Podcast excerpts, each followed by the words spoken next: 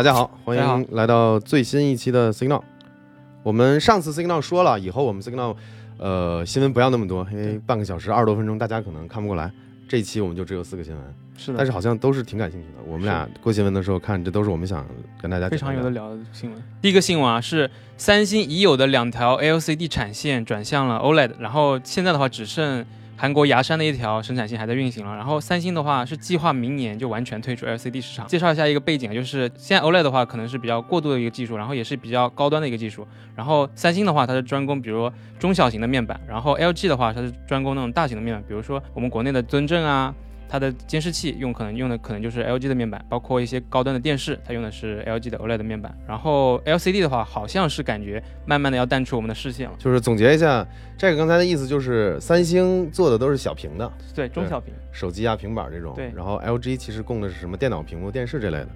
然后这个还真还有包括其实夏普啊，还有那个日本的一些松下呀，松下，他们都在做。大家看得出来，好像这些厂商都是在通过某种方式在抛弃掉 LCD 了，可能这个没有那么快。你像这次我们看到这个新闻，就是三星卖了一个生产 LCD LCD 的是工厂给中国，对，是的，是好像是卖给华星光电了，是吧？对。我的看法是这样子啊，就是他们不管是三星还是 LG，我们都看得到这个趋势。啊、虽然说 OLED 刚才 Jack 也介绍了，它不是显示技术的一个最终的因为它现在这个烧屏现象还有成本还是比较高的。是的，那现在很多厂商都推出了类似的过过渡技术嘛，包括什么什么点量子点啊，还有什么 mini LED 啊、这些。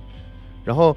我的感觉是，既然三星敢慢慢的抛弃 LCD 了，就是不是工厂出售啊，然后然后慢慢转向 OLED，我的想法是他们肯定在 OLED 之外还有一些技术储备，比如说 mini LED，还有这些其他的 micro LED。micro LED 肯定它是有三星作为对吧生产面板的一个巨头，肯定有相关的这个储备的，所以我们能看得出来，慢慢的 LCD 慢慢可能就从这个原来的在市场上是主导的一个技术，可能慢慢慢慢慢慢的就要被抛弃了，因为它还是有一些缺点的，就是包括呃颜色。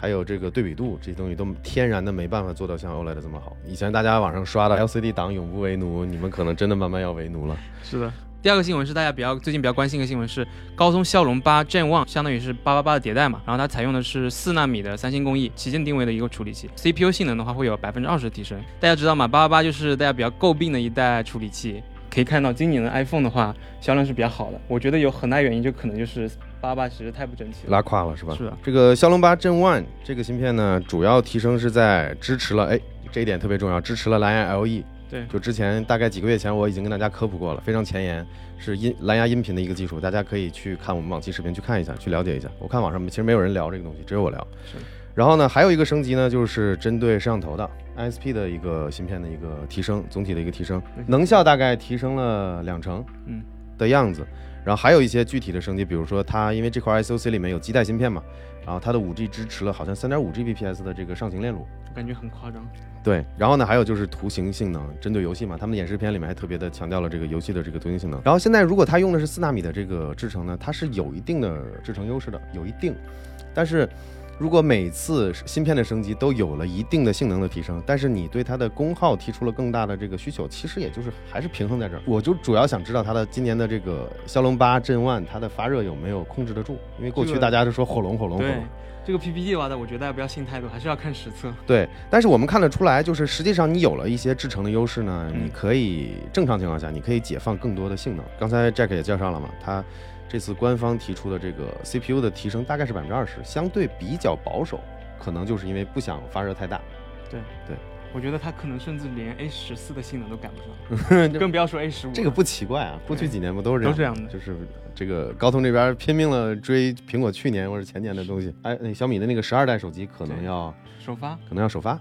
我们可以期待一下。就是小米在国内算是跟高通最好的一个手机厂商关系最好的一个手机厂商。然后再补充一点，那大家记得去看一下那个蓝牙那一期视频，真挺有价值的。大家可以详细了解一下蓝牙 LE 这个技术到底的特性在哪里，真的强烈大家去看一下。下一个新闻，苹果 MagSafe Charger 固件升级，充电功率提升。其实这个新闻呢是国内的一个媒体啊，就充电头网嘛，然后他们实测发现升级了固件之后，它的充电功率又提升。但是我看了一下国外的论坛，其实在今年的三月份，已经有国外的网友发现他们的固件已经是一百七十四个版本了。然后我们今天也是实测了一下，是吧？今天我我跟大家讲，去年我有个视频还挺火的，就讲这个嘛，对，就是大家让大家不要买，然后最后我是买了退退款了，后来今年年初因为车上缺一个，嗯我我我就又买了一个，然后买了之后基本就只在车上用。昨天晚上我看到这新闻之后，把它特意拿从车上取下来，然后呢就看了一下它的版本号什么的，确实这个东西原来可以升级固件的，好像原来那个视频我们讲过相关的观点，是就实际上充电发热能不能看通过后期不管是 iPhone 本身还是这个充电头 MagSafe Charger 这个东西升级固件能够一定程度的上。一定程度上的去解决这个问题，经过我们实测还真是验证了。是的，是的，验证就是我我去年跟大家讲的，这个还真可以升级固件。我们从一点七一升到了一点七四，然后可以大家看一下，就是我们今天实测的一些画面。呃，综合来讲呢，就是它最大的充电功率有了略微略微的提升。呃，之前呢，这个的一点七一版本固件，我们实测给 iPhone 十三 Pro 系列手机充电的最大功率应该是十七点几，不到十八瓦。是的，然后我们升级完之后，确实是能够在十八瓦的这个功率上维持了，就是微小的提升。但是它核心的提升的点其实并不在于提升了这么一点点。我跟 Jack 实测发现，呃，它最大的提升就是它的优化了它的充电策略。就是大家要知道，充电这个东西是一个波形，就是我我大功率充，然后瞬间温度不行了，我下来了，让功率减低，然后再上去，再减低，再上去，再减低。它不是一个真的一维持在固定的这个这个一个功率充，它会动态的根据它的发热情况，对对它的取电情况去调节。那更新了1.74版本固件之后，不仅它的这个充电功率有一点点的提升，它的充电策略变得很激进，是就是这种波动的情况减少了，比较它的充电曲线看起来就比较平缓。然后呢，我们也也验证了之前的那个网站，就是这个是充电头网他们报出来的，确实会充电会快一点点，就可能以前可能要充三个半，现在可能三个小时十分钟。是是这样的，是有提升的。对就是跟大家跟特别跟大家说一下，有这个产品的，既然已经买了，记得去更新一下固件。很简单，你要插在那，你把它插在那个你的 Mac 电脑上就可以。对。如果说你没有 Mac 电脑，你就去苹果店去嫖一下，插一下，更新一下固件，还是有用的。然后下一个新闻，特斯拉 Model Y 用上 AMD Ryzen 芯片，车机运行速度对比现款提升数倍。然后这个新闻呢，其实特别有意思啊。其实它那个 Ryzen 芯片只是用在它的车机娱乐系统上面。它跟它的那个自动驾驶啊 FSD 是没有任何任何关系。我看它的英文报道有一个独创词叫 infotainment，Infotainment 其实指的就是那个中控屏，对对你既可以娱乐，也可以给你提供车辆的一些信息。我们微博上有一个我们的同行数码博主硬哥，对，也是我们的互相关注的嘛。对，前两天他还我们还微博上他还推了我们的东西。然后硬哥呢说，相比现在的这个 Intel 处理器，Ryzen 的 CPU 性能会高出四倍嗯，GPU 的性能约高出八倍。我不知道他这个数据怎么来的，我也不知道，就是那个特斯拉那个车机上用的是不是真的有这么大性能提升的这个芯片。从我的角度来看，有两个观点，一个呢就是大家知道现在这个大背景就是芯片短缺，在各行各业都是。呃，那特斯拉可能是不想把一所有鸡蛋放在一个篮子里面，他现在又采购英特尔的，又找 AMD 去采购。然后还有一个原因呢，我分析可能是 Ryzen 的芯片更便宜，对，可能就是 AMD 为了拿下这块市场，它可能价格会有优势一点。对，这是我们的猜测啊，我们只是跟大家聊一下我们的想法。但是让我比较气愤的是，我作为特斯拉车主，对吧？我是属于那种基本没被割的，对，就是已经是冰点的价格我，我才变成车主的。但是没想到，这个这个这个芯片换了之后，就是现在这个芯片只搭载在国产的 Model Y 上，全是还是还是性能版。还是性能版，嗯就全球这么多版本，只有国内的 Model Y 的性能版搭载了新的 Ryzen 芯片。是，但是不排除将来的新款的 Model 3可能也会下放到这个芯片。然后呢，它的芯片提升还是挺明显的。据我我看网上这个消息说，打开软件之前那个我 Model 3这种车型用的英特英特尔的这个芯片嘛，好像十几秒，对，它只要几秒，对，Ryzen 芯片只要几秒。然后以这种方式被割韭菜，我是真没想到，这个没想到就是。买车感觉买出这种电子产品的感觉了，就过两年我靠落后了，我 这个挺挺挺挺挺挺不爽的挺。不爽，每次用那个车机感觉就被被刺了。哎，对，就感觉被被刺了，哎，没办法。还有一个有意思的点就是，我们都知道特斯拉它今年早些时候，它不是发布了新的那个 Plaid 版本嘛，那个 Model S 就超高旗，就是超高配置的那个旗舰版，它自己的官方宣传图上有那个巫师这样的游戏。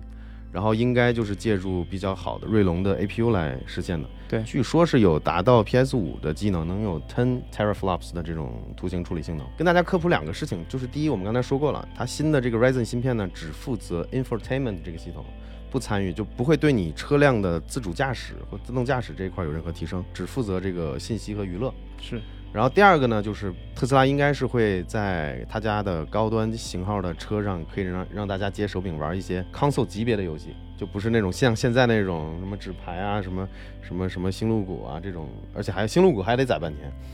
那以后它可能就像 PS 五一样，那种具备非常强大的技能，能够让它的这款新车的，就是 Model S 的这个新新的这个这个车的后排的乘客能够玩一些主机级的大作。就想方设法的去提高一些用户体验嘛。那今天我们就差不多这么多新闻，对吧？是对，比较少就行。对，但是我们上期开始就加了一个新环节嘛，我们就跟往期视频的观众来互动一下。我们找几个评论来看一下。段新杰这位朋友说，呃，关于苹果开放给最终用户自己维修设备这件事，主要是由于 right to repair，就是他用户有享有自己修自己买到的产品的权利，大概是这个意思。在西方好像大家挺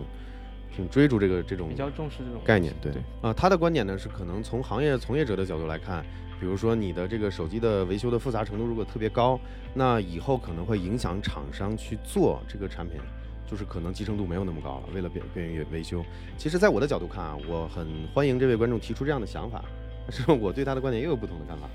因为我觉得苹果其实是迫于压力才去做这样的事儿，他并不愿意，所以我会觉得啊，苹果可能出于法律的原因的考虑，它推出这个服务，嗯但是呢，它官方的配件、它官方的销售以及这这个流程会搞得特别复杂，或者特别昂贵，对让普通人可以就是会望而却步。所以我觉得，其实从苹果的角度，他也不希望把自己的产品做本来是高度集成化的嗯，这也是一直是苹果的方向。结果为了这个原因，可能做的一些便于修理之后，